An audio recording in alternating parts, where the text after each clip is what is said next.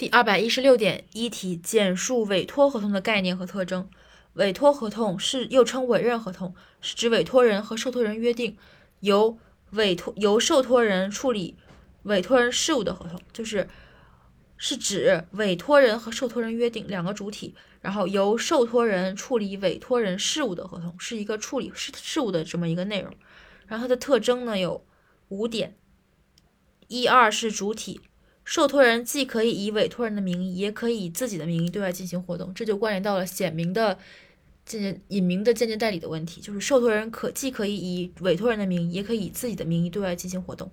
二、主体第二点，通常建立在彼此信任的基础上，故委托人和受托人均享有单方解除合同的权利。强调合同的解除，单方合同解除。